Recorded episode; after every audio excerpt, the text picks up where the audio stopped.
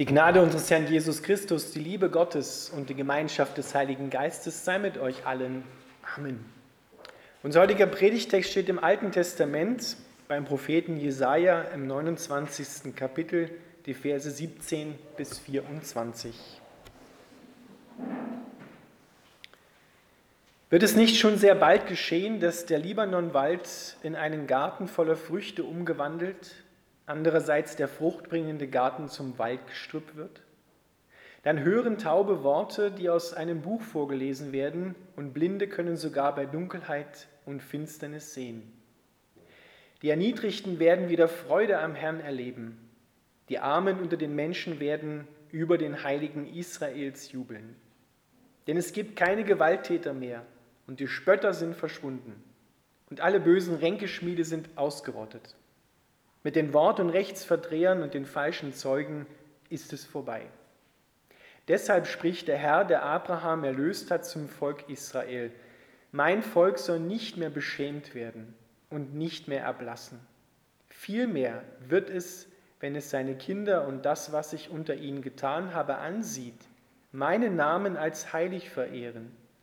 Sie werden den Heiligen Israels ehren und Ehrfurcht vor dem Gott Israels bekommen die im Irrtum gefangen waren, lernen Erkenntnis und die Unzufriedenen werden sich belehren lassen. Lieber Vater im Himmel, wir bitten dich, dass du dein Wort an uns segnest. Amen. Dürft wieder Platz nehmen.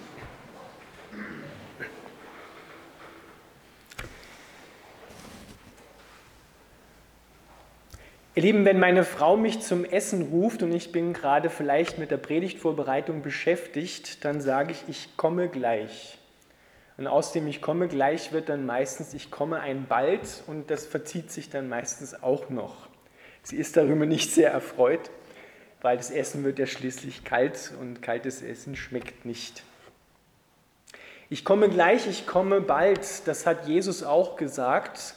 Wenn wir in das letzte Buch der Bibel hineinschauen, dort sogar mehrmals, ich komme bald und über diesem bald sind schon mehr als 2000 Jahre vergangen. Dazu müssen wir wissen, dass Gott eine ganz andere Zeitplanung und Zeitsicht hat. Das heißt ja mal im Wort Gottes des zweiten Petrusbrief, dass ein Tag vor Gott wie tausend Jahre sind. Also ist Jesus eigentlich noch gar nicht so lange weg nach seiner Zeitrechnung. Ich komme bald, aus seiner Sicht stimmt das. Das ist so wie bei den Handwerkern, die sagen, halten Sie sich in der Zeit von 9 bis 18 Uhr bereit, wir kommen dann irgendwie vorbei. Ja? Und da ist die Botschaft eigentlich, halte dich bereit. Und ich glaube, das ist auch das, was uns diese Texte und dieses Ich komme bald von Jesus sagen. Wir wissen nicht, wie beim Handwerker, wann er denn kommen wird, aber wir müssen bereit sein. Wir müssen Prioritäten setzen, uns ausrichten darauf.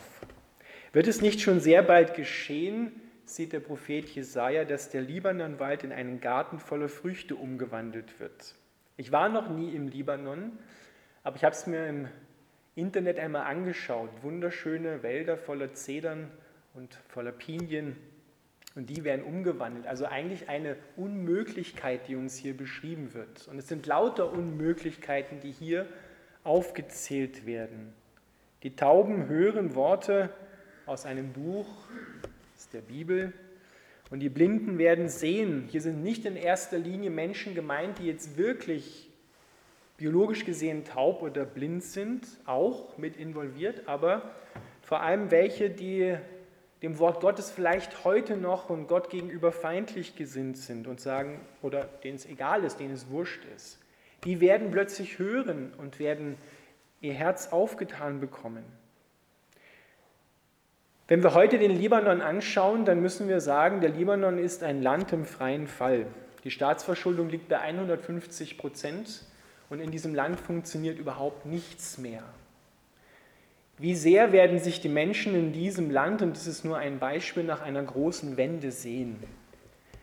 Wie sehr werden sie sich ausstrecken danach, dass es ihrem Land auch wieder gut geht, das in den 1970er Jahren einmal als die Schweiz des Orients, des Nahen Ostens bezeichnet worden ist? Es ist nur ein Beispiel wo Menschen sich nach einer großen Wende sehnen, die vielleicht in ihrem Leben an einen Punkt gekommen sind, wo sie sagen, das wird nicht mehr, das geht nicht mehr. Wir müssen uns halt damit abfinden. Vielleicht haben diese Menschen, vielleicht gehörst auch du dazu, gebetet und es ist nichts passiert. Die große Wende ist ausgeblieben. So ging es vielleicht auch dem Propheten Jesaja im Alten Testament, der erleben muss, dass sein Volk zwar äußerlich gesehen irgendwie noch an Gott festhält, äußerlich gesehen, aber ihr Herz ist längst weit weg. Und Gott geht mit ihnen ins Gericht.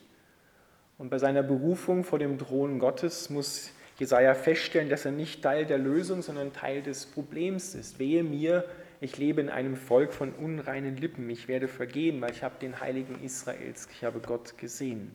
Und dann passiert etwas ganz Wunderbares. Jesaja wird angerührt mit einer Kohle vom Altar. Was macht man auf dem Altar? Auf dem Altar wird geopfert. Und auf ganz geheimnisvolle Weise erscheint dann im Buch Jesaja mit zunehmenden Kapiteln eine Figur, der Knecht Gottes, der stellvertretend für sein Volk Israel leiden wird und der eine Sühne herbeiführt, der sein Leben hingibt, damit das Volk Israel letztendlich alle Menschen befreit werden. Ungefähr 800 Jahre später steht wieder ein Mann im Geist vor dem Thron Gottes, Johannes. Und er sieht auf dem Thron einen sitzen, der hält ein Buch in der Hand. In der Offenbarung 4 und 5 können wir das nachlesen. Innen und außen beschrieben und versiegelt mit sieben Siegeln. Ein Bild dafür, wie damals im Römischen Reich jemand ein Testament verfasst hat, auch mit sieben Siegeln versiegelt, also sozusagen der letzte Wille. Es ist der letzte Wille Gottes, wie er nach der Katastrophe der Sünde die Welt wieder zum Heil bringt. Und dann sieht der Seher Johannes, dass ein starker Engel kommt und ausruft, wer ist würdig? Wer wird für würdig befunden werden, den Sinn der Geschichte eines Volkes, eines ganzen Landes, eines einzelnen Menschen der ganzen Welt zu verwirklichen, so wie Gott es vorgesehen hat. Wer wird würdig erachtet werden, die Geschichte der Menschen zu erlösen? Und dann heißt es dort, niemand im Himmel, auf der Erde und unter der Erde wurde zunächst als würdig erachtet. Keiner, der jemals angetreten ist in dieser Weltgeschichte und gesagt hat oder gemeint hat, er wird jetzt den Sinn und das Heil für die Welt bringen. Viele römische Kaiser haben gedacht, sie sind es. Wenn wir uns dann durch die Geschichte weiter vorarbeiten, gab es einige Gestalten oder Menschen, die geglaubt haben, sie geben jetzt der Weltgeschichte ihren Lauf, ihr Heil und bringen sie zur Erlösung. Noch gar nicht so lange her haben wir hier im deutschsprachigen Raum auch so einen Mann gehabt, Adolf Hitler, der geglaubt hat, er bringt das Heil, er bringt den Sinn des Weltlaufs zur Vollendung. Und je mehr das Leid durch ihn in die Welt hineinkam oder auch dann später oder zeitgleich durch den Kommunismus, je lauter wurde die Frage nach der Erlösung. Und dann sieht der Seher Johannes mitten im Bereich des Throns auf dem Thron, sieht er, oder kriegt das besser zunächst einmal gesagt, den Löwen von Juda, der er überwunden hat. Aber hat er mit Löwenmacht überwunden? Nein, er hat nicht mit Löwenmacht, mit Gewalt überwunden, sondern er sieht ein wenig später das Lamm Gottes, das wie geschlachtet ist, das geschlachtet ist, das geopfert ist.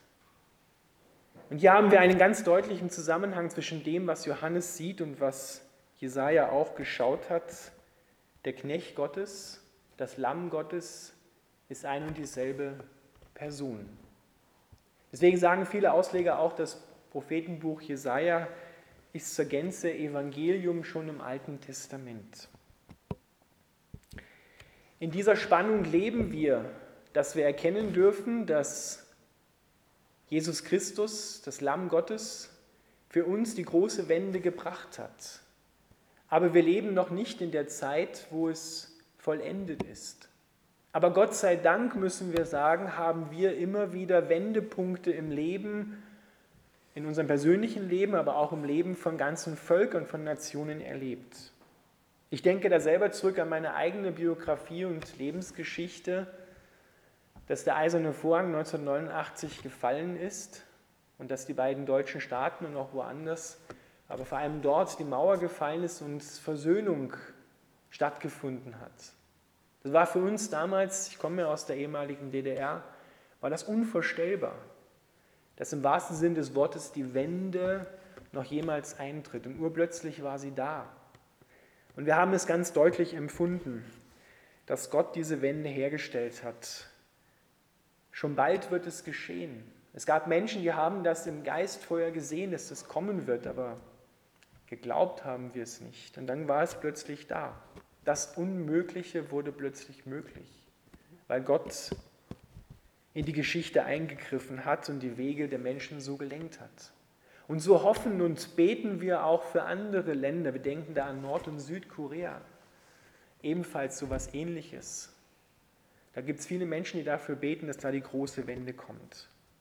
Das sind die großen Dinge, aber auch vielleicht gibt es in deinem Leben auch biografisch Punkte, wo du dir eine Wende erhoffst, erwünscht, erbetest.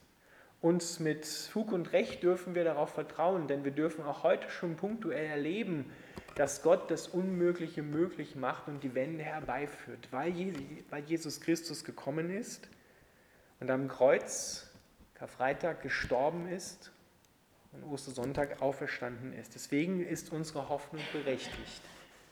Aber wir müssen auch wahrnehmen, dass wir noch in dieser Spannung leben. Dass es hat schon begonnen, schon, aber noch nicht vollendet. Erst wenn Jesus wiederkommt, am Ende der Zeit, dann wird die ganz große Wende vollendet werden. Dann wird das geschehen, was der Prophet Jesaja hier geschaut hat. Dann werden wirklich die bisher taub Gott gegenüber waren, hören, die bisher blind gegen Gott über waren, werden plötzlich sehen. Die Erniedrigten werden wieder Freude am Herrn haben und die Armen unter den Menschen werden jubeln über den Heiligen Israels, weil sie sehen werden, was Gott Gutes tut und getan hat in Christus am Kreuz und in der Auferstehung. Und dann wird es wirklich so sein, dass es keine Gewalttäter mehr gibt. Und die Spötter, wo ist nun dein Gott? Die sind verschwunden. Und die Rechtsverdreher und Wort- und Rechtsverdreher und die falschen Zeugen, die gibt es nicht mehr. Dann werden wir gemeinsam den Heiligen Israels, den Messias, Jesus Christus, für die ganze Welt, für die Juden und auch für die Nationen werden wir ihn sehen.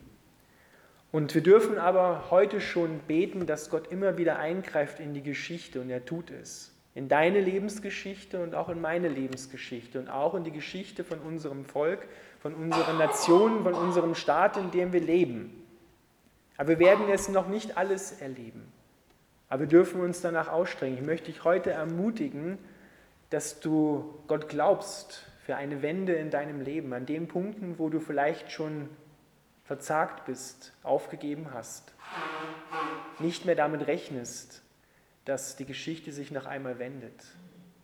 Aber schau auch auf das Ende. Schau drauf, dass das Lamm Gottes die Geschichte der Welt, auch deine Geschichte erlösen wird. Es ist würdig, diese sieben Siegel zu brechen.